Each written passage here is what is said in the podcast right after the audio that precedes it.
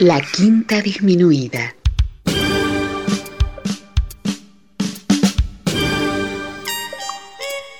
Jazz desde la ciudad más cercana al cielo.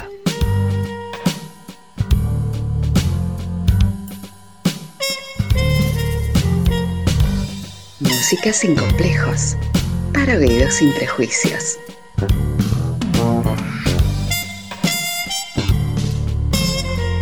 Una producción de Nicolás Peña.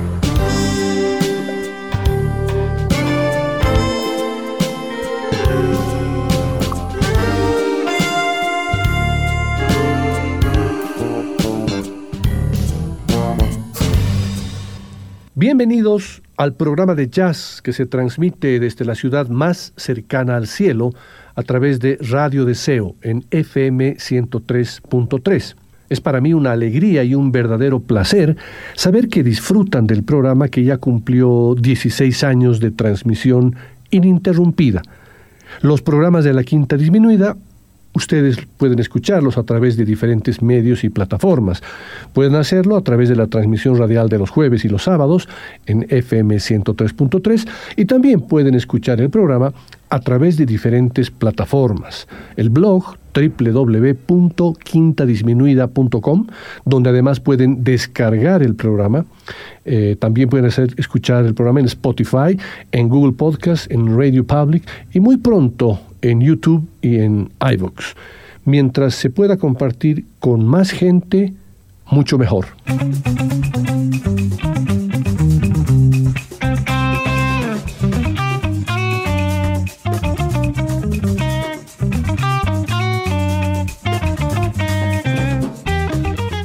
Para la sesión de hoy compartiré con ustedes un programa muy potente, un programa que estaba en el tintero hace bastante tiempo, fácilmente ocho meses, y que por diferentes razones no terminaba de nacer, ajustarse y ser de mi total agrado. Pero el anterior domingo nació y hoy lo tengo a punto, listo y muy fresco para compartirlo con ustedes. Para la sesión de hoy quiero compartir con ustedes un programa que tendrá una temática muy particular, muy específica, muy para conocedores, como lo son ustedes, los oyentes de la Quinta Disminuida. Este programa girará alrededor de la guitarra eléctrica en el jazz fusión, es decir, en el jazz posterior a 1970, o mejor, y más puntualmente se puede decir en el jazz posterior a la publicación de dos obras maestras de Miles Davis, In a Silent Way y Beaches Brew. Pero no escucharemos a Miles, escucharemos a uno de sus discípulos o de sus apóstoles, como lo llamé en algún programa anterior, que tenía la misión de continuar con el camino sembrado por el príncipe de la oscuridad, cuando percibió que el jazz estaba anquilosando y fosilizando cada vez que sentía la más mínima señal de aburrimiento, cada vez que su trompeta repetía los mismos sonidos, tal como había destronado al bebop con The Bird of the Cool en 1950 y al cool con Kind of Blue en 1959, volvió a desarmarlo todo en 1969 con In a Silent Way, donde amalgamó el rock con el funk y el jazz y preparó el camino para cerrar la década con Beaches Brew, una propuesta tan radical que desconcertó a sus propios músicos, que salieron del estudio convencidos de no haber grabado piezas enteras válidas de música en las tres sesiones de grabación. Una de las características de estas últimas dos grabaciones había sido la introducción de un instrumento con un concepto nuevo, la guitarra eléctrica pero no la guitarra eléctrica como había sido concebida por grandes maestros del jazz como Django Reinhardt, Charlie Christian, Wes Montgomery y muchos otros, sino una guitarra eléctrica intensa, distorsionada, agresiva, potente. Y como les decía, vamos a escuchar la obra de uno de sus discípulos fundamentales que a lo largo de su carrera usó a diferentes guitarristas cada vez que quería introducir en el jazz la potencia de la guitarra eléctrica. Hoy, en la quinta disminuida, escucharemos a los guitarristas eléctricos de Chick Corea.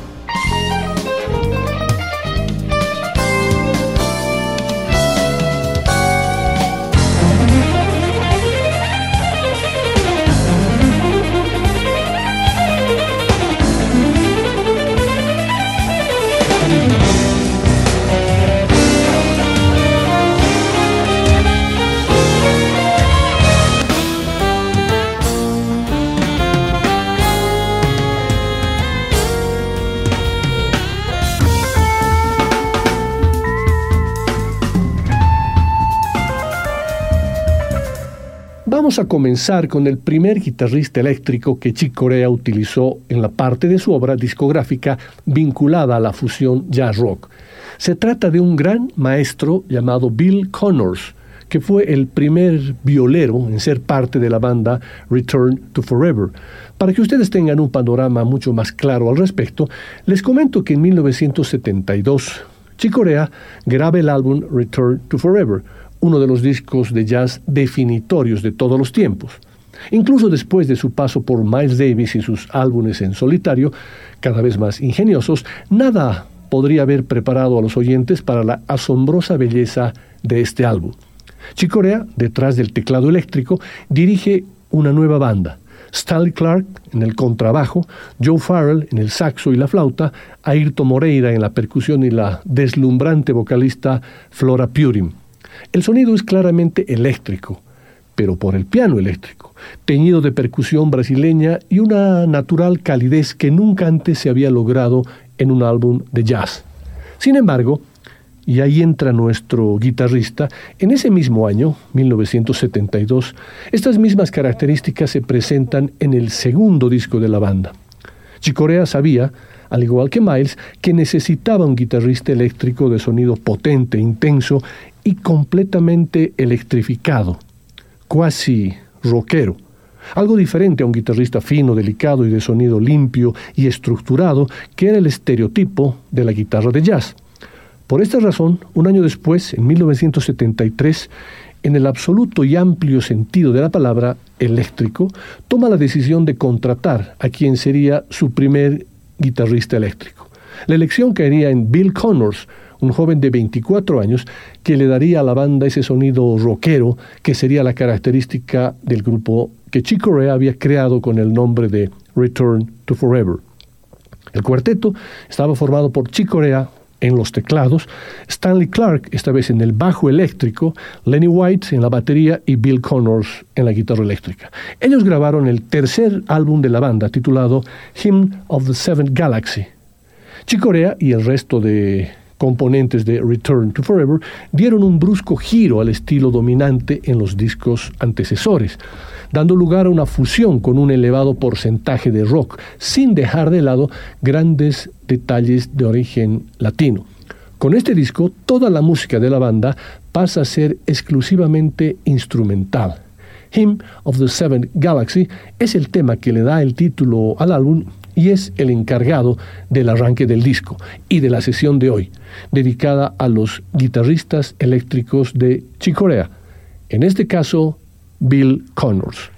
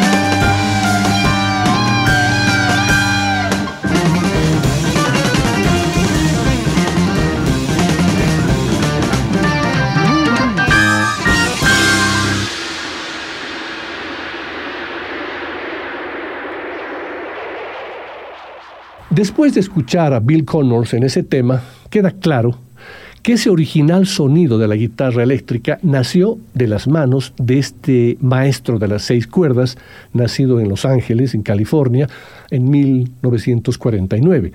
Connors participó únicamente en ese disco de Return to Forever, bautizado como Hymn of the Seventh Galaxy, del que les recomiendo escucharlo en su totalidad y disfrutar del sonido eléctrico de Bill Connors. Pero para la sesión de hoy, el formato que escogí para escuchar a los guitarristas eléctricos de Chicorea es el siguiente. Un tema dentro de las bandas formadas por Corea y otro de la carrera solista de estos guitarristas. Obviamente Bill Connors ha seguido adelante y ha grabado varios proyectos como solista. Por ejemplo, en su grabación del año 2004 titulada Return, se escucha a un guitarrista con un espíritu rejuvenecido, hablando la lengua del jazz con una voz diferente a lo que hizo con Corea. Sí, Connors y su pandilla estallan con la velocidad y la actitud en el tema de apertura del disco, bautizado como On the Edge, los golpes de guitarra de Connor son fluidos, bien definidos en la estructura, su trabajo es arte puro en el movimiento. Los tipos en la banda cohabitan esta composición con equilibrio y cohesión. El pianista Bill O'Connell prende fuego al piano con ardientes carreras, unidas por el implacable solo del bajista Lincoln Goins. Mientras tanto, el baterista productor Kim Plainfield entreteje la ejecución de impecables solos que redefinen el tema. Todo esto bajo el liderazgo de Bill Connors en la guitarra.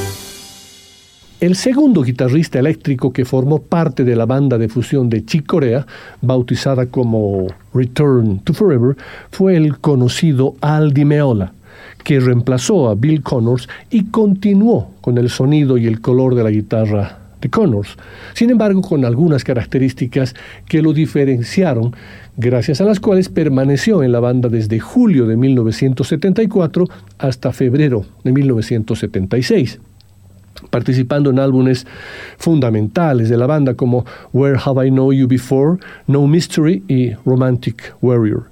Aldi Meola nació en New Jersey un 22 de julio de 1954, creció con la música de The Ventures, The Beatles y Elvis Presley.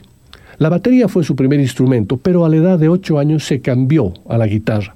En sus primeros años como adolescente ya era un guitarrista completo, aunque un poco limitado por el estilo de los guitarristas locales. Si en los 60 no tocabas como Eric Clapton, Jimi Hendrix o Jimmy Page, no eras aceptado en ninguna banda. Recuerda Dimeola de sus años en la escuela secundaria en Bergenfield, en New Jersey. Así que nunca fui realmente aceptado por un grupo de amigos en Bergenfield, porque no sabían qué hacer con mi estilo. En 1971, Dimeola ingresó a la Berklee School of Music en Boston. En su segundo semestre ya tocaba en un cuarteto de fusión liderado por el tecladista Barry Miles. Pero fue a principios de 1974 que se le presentó la gran oportunidad para darse a conocer, ya que Chick Corea había recibido un cassette con la música del guitarrista y decidió hacerle una prueba para formar parte de la que sería una de las mejores bandas de fusión. Aprobada la prueba, Dimeola pasó a formar parte oficialmente de Return to Forever, con quienes registró los tres álbumes que les mencioné anteriormente. De estos tres, elegido un tema del Romantic Warrior titulado Majestic Dance, que además le pertenece en la composición a este gran guitarrista.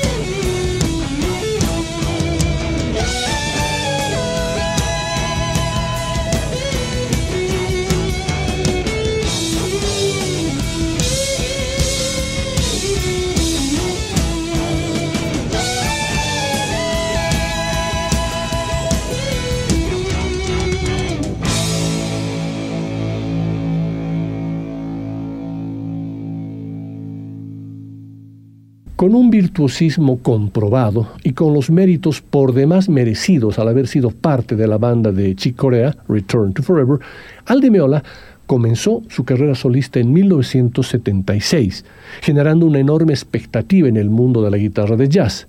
Sin embargo, y esta es una apreciación absolutamente personal, se perdió en el camino, sobre todo si hacemos paralelismos con guitarristas de su generación como, entre muchos otros, John Scofield, Mike Stern y Pat Metheny.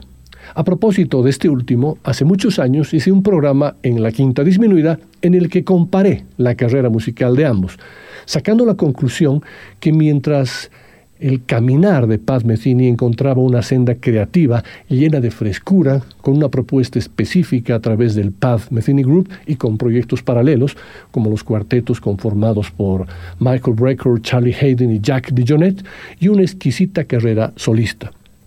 Aldi Meola atravesaría un vacío creativo, en el que la propuesta de sus tres primeros discos habría llegado a un callejón sin salida, estos tres primeros discos solistas nos habían mostrado un guitarrista maravilloso.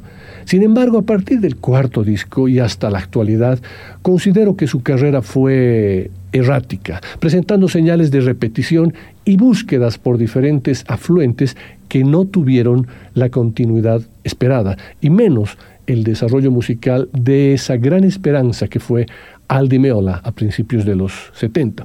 Justamente de ese periodo iluminado, quiero compartir con ustedes la danza egipcia del álbum Casino de 1978 con una banda de lujo. Steve Gadd en la batería, Anthony Jackson en el bajo, Barry Miles en los teclados y Mingo Lewis y Eddie Colon en la percusión.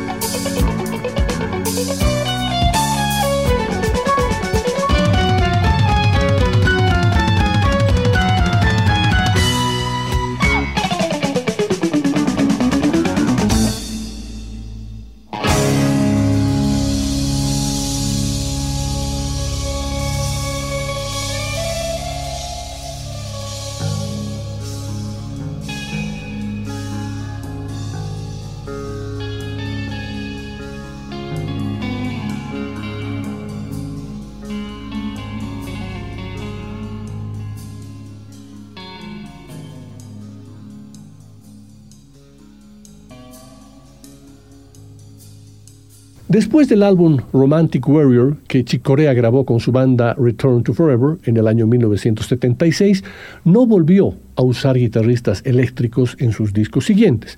Mejor dicho, grabó un disco más con Return to Forever, titulado Music Magic, en el que no usó ningún guitarrista. Fue recién 10 años después, con la formación de su nueva banda, la Electric Band, que volvió a usar guitarristas eléctricos y puso a prueba a dos no al mismo tiempo, ya que uno toca en algunos temas y el otro en otros tantos.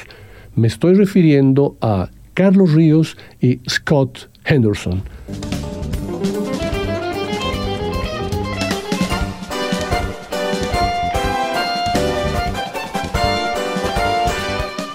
A lo largo de toda su carrera, Chicorea tiene el gran mérito de la creatividad y la de una larga historia de reinvención entre la que destaca el impresionante jazz rock de alta revolución de Return to Forever. En 1986, después de un largo periodo de colaboraciones de alto perfil, en su mayoría acústicas y en formatos y esquemas más apegados al jazz de tradición y algo alejado de la fusión jazz rock, Chicorea formó la Electric Band, una unidad enchufable, tan compacta e impecable que revitalizó el jazz para una nueva generación de oyentes. Su primer álbum, The Chick Corea Electric Band, es una maravilla. Desde el florecimiento inicial de City Gates, Chick estaba anunciando claramente una nueva dirección, la formación de jóvenes maestros, Scott Henderson y Carlos Ríos en la guitarra, el bajista John Patitucci y el baterista Dave Weckel, simplemente habitan las nuevas composiciones de Chick, creando clásicos instantáneos a partir de temas como Gotta Match y Electric City. Justamente en este último tema participa el guitarrista Carlos Ríos, con una potencia y pulcritud pocas veces antes vista.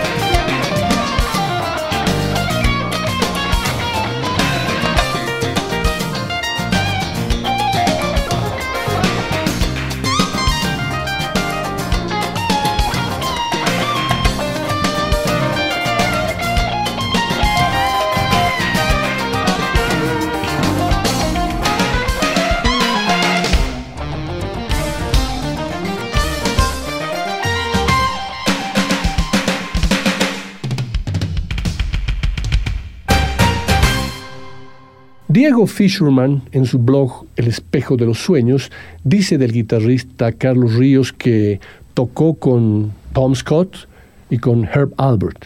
Fue el guitarrista de Stevie Nicks, la cantante y compositora de la encarnación estadounidense de Fleetwood Mac, notable participación en Kind of Woman, el segundo tema de Belladonna, su primer disco solista, Integró la primera formación de la Electric Band de Chicorea, tocó en algunas presentaciones en vivo de Quincy Jones, en el álbum Samurai Samba de Yellow Jackets, en Migration de Dave Grissin y en A Change of Heart de David Sanborn. También junto con otros guitarristas, Earl Clark y Larry Carlton, su mentor, y en una de las tantas reuniones de Fleetwood Mac en vivo en Boston en, en el año 2004. Fisherman continuó mencionando que si existiera una lista de los mejores solos de músicos que nunca figuraron en ninguna lista, seguramente estaría encabezada por el guitarrista Carlos Ríos y su improvisación en Brother to Brother, incluida en el disco del mismo nombre publicado en 1978 por el cantante y compositor canadiense Gino Vanelli. Es un tema que está en el borde entre el jazz rock y el funk. A los dos minutos aparece una nueva sección y a los 2.40 irrumpe el sonido poderoso de Ríos que explota a los 2.49 y en poco menos de un minuto firma la suma del arte del solo de la guitarra. Un solo en todo caso que, como muchas de las mejores cosas sucedidas a la humanidad, se debió al azar y a un malentendido. Un disco de Vanelli y un mensaje de un amigo transmitido mal transmitido por su madre fueron en todo caso el origen. Pregúntele si quiere que le grabe el disco de Vanelli del que hablamos. Era el mensaje original. Llamó Vanelli para preguntar si querías grabar. Fue lo que le llegó al joven Carlos Ríos, que inmediatamente le pidió a su profesor, en ese entonces Larry Carlton, el número de teléfono del cantante incidental y casualmente en ese momento Vanelli se había quedado sin guitarrista. Atribuyó algo de magia al extraño llamado y le tomó una prueba, de la que Ríos salió aprobadísimo. Ese disco, con el solo que se convirtió en Biblia de los especialistas, fue realmente su primer trabajo. Aquí está.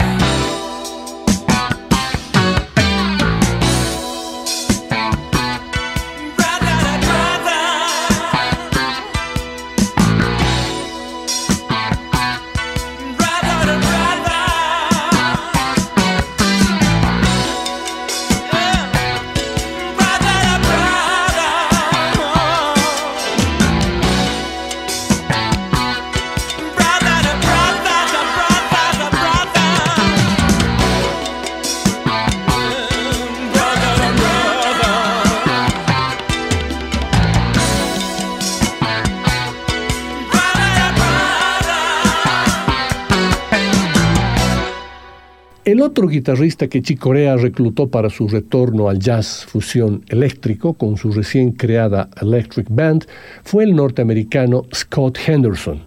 Nacido en 1954, es un virtuoso de su instrumento que surgió en la década de 1980 con su legendaria banda Tribal Tech y desde entonces se ha convertido en uno de los mejores guitarristas y compositores de jazz fusión.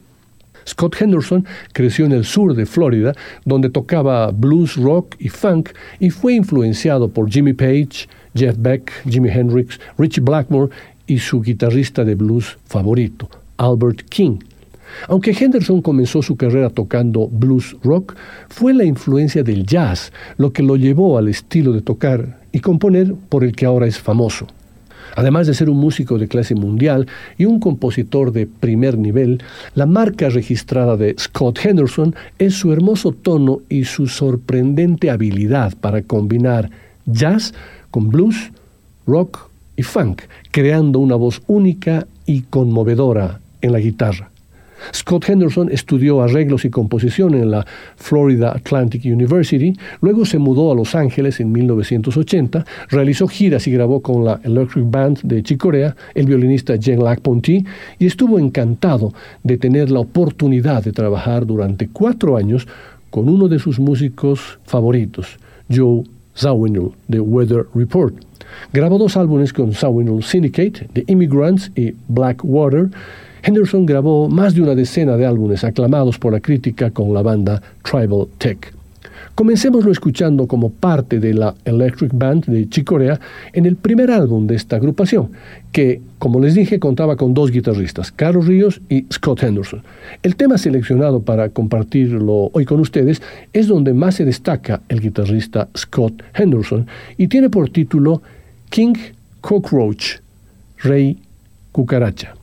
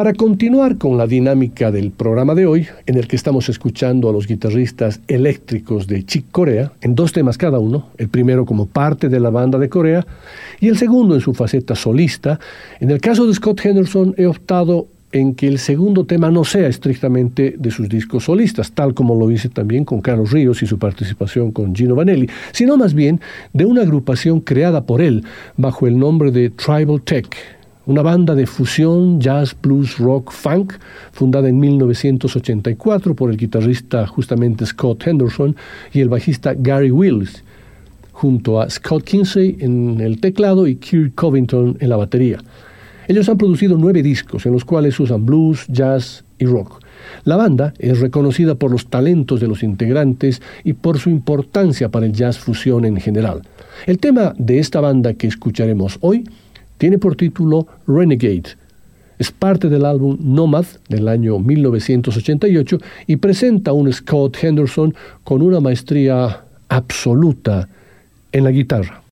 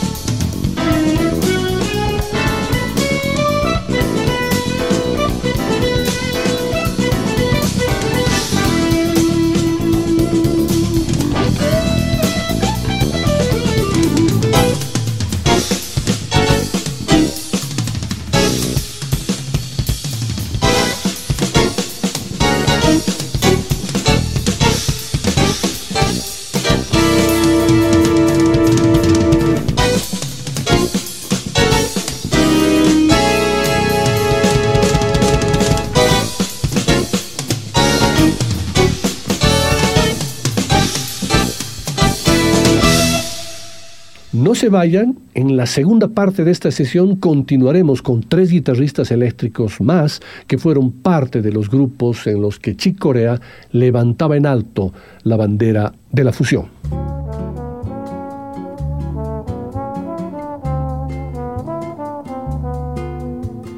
Después del corte, volverá el swing de la quinta disminuida.